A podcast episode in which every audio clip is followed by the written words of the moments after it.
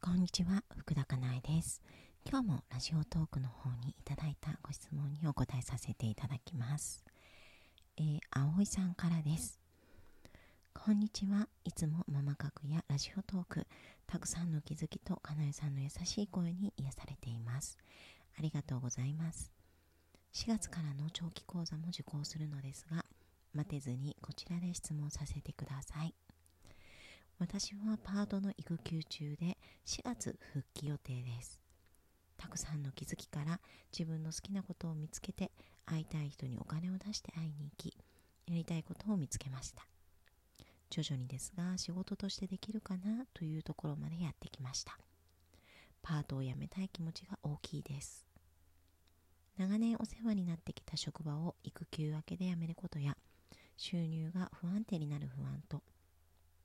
戻れば職場の雰囲気や人に影響されてまた他人軸になってしまう。パートを減らしたとしても時間的に好きなことができなくなる不安。どちらを選んでも不安由来な気がするのですがこういう時はどう選択していけばよいのでしょうか。教えていただけると嬉しいです。はい。ありがとうございます。うん。なんかよくよくいただくご相談ではありますね、これ。うん。あのー、今やってる仕事があまり好きではなかったり、辞めたかったり。で、あの自分のやりたい仕事がある。うん。で、そっちに、こう、行くかどうか、行くタイミングはいつなのか、みたいな、ご相談ですよね。うん。えっとですね、私が思うのは、うんとね、もちろんどちらも不安由来かもしれないんですけれども、人が関わるもの、人次第なもの、他人が、なんていうのかな、他人次第なものっていうのかな、コントロールできない範囲内にあるものは、まあ自分次第で何ともできないところじゃないですか。うん。なので、そこが大きいものっていうのは、なんかね、うーん、避けた方がいいというか、無理しなくてもいいのかなというふうに思ってるんですよ。うん、具体的に言うとですね、例えば、まあ、職場を育休明けで辞めることっにまあ不安を感じる。ここはまあなんか人に何か思われそう。なんかこう、育休明けで辞めてとかって思われそうとか言われそうとかね、まあそういうとこなので、自分次第で、まあコントロールできる。人はコントロールできないけれども、自分の捉え方次第でってことですね。うん。コントロールできるかなと思うんですよね。うん。で、収入が不安定になる不安。これはですね、あの結局収入が不安定ってことはもうお客さんが来るか来ないかって話で来るか来ないかっていうのはだか自分次第じゃないところな気がしていて私、うん、なんか自分が頑張れば人が来るかとかってなんかわかんないしあとはなんかどれくらいね今やられているのかわからないんですけれどもあのー、その自分の思った、えーと収入になるかどうかってなんかまだ今の段階ではわからないかなっていうふうに思うんですよね。うん。ここはなんか自分でコントロールできる範囲外のことかなっていうふうに思っていて。であとは、職場の雰囲気や人に影響されてまた他人軸になってしまう。ここはですね、まあ結局人によるわけですよね。あの、そういう状態であったとしても、職場の雰囲気とか人がね、そういう状態であったとしても、自分の気持ちを整えていくってことは、まあなんか絶対にできないことではないと思います。うん。あとはパートと、パートを減らしたとしても時間的に好きなことができなくなる。まあ、もちろんこれもあるかもしれないんですけれども、自分の心次第というか、うん、なんかその範囲内で自分は好きなことができてるなって思えるかどうかとか、あとは、えっと、それでも好きなことだったら多分朝早く起きてとかやると思うんですよね。うん。なので、なんか、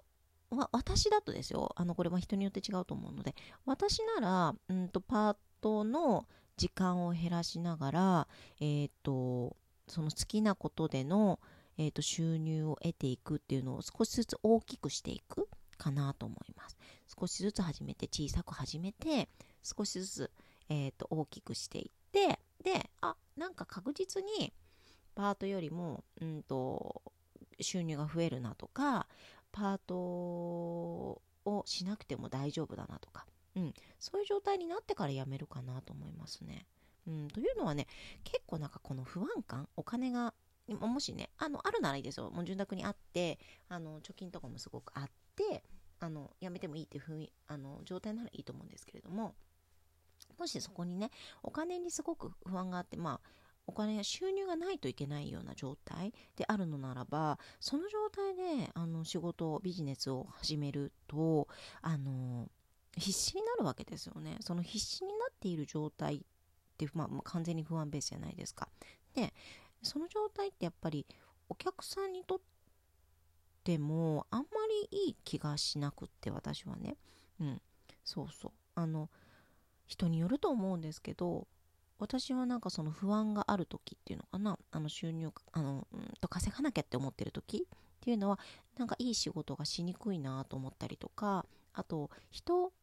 お客さんをあの物みたいに考えてしまう、うん、なんかここまでえ例えば稼がなければいけないからもう一人来てくれなきゃ困るよねとかなんかそういう風になりがちだなと思って、うん、なのであんまりおすすめはしないかなと思います。うん、まあでも人によりますよ。本当に。なんか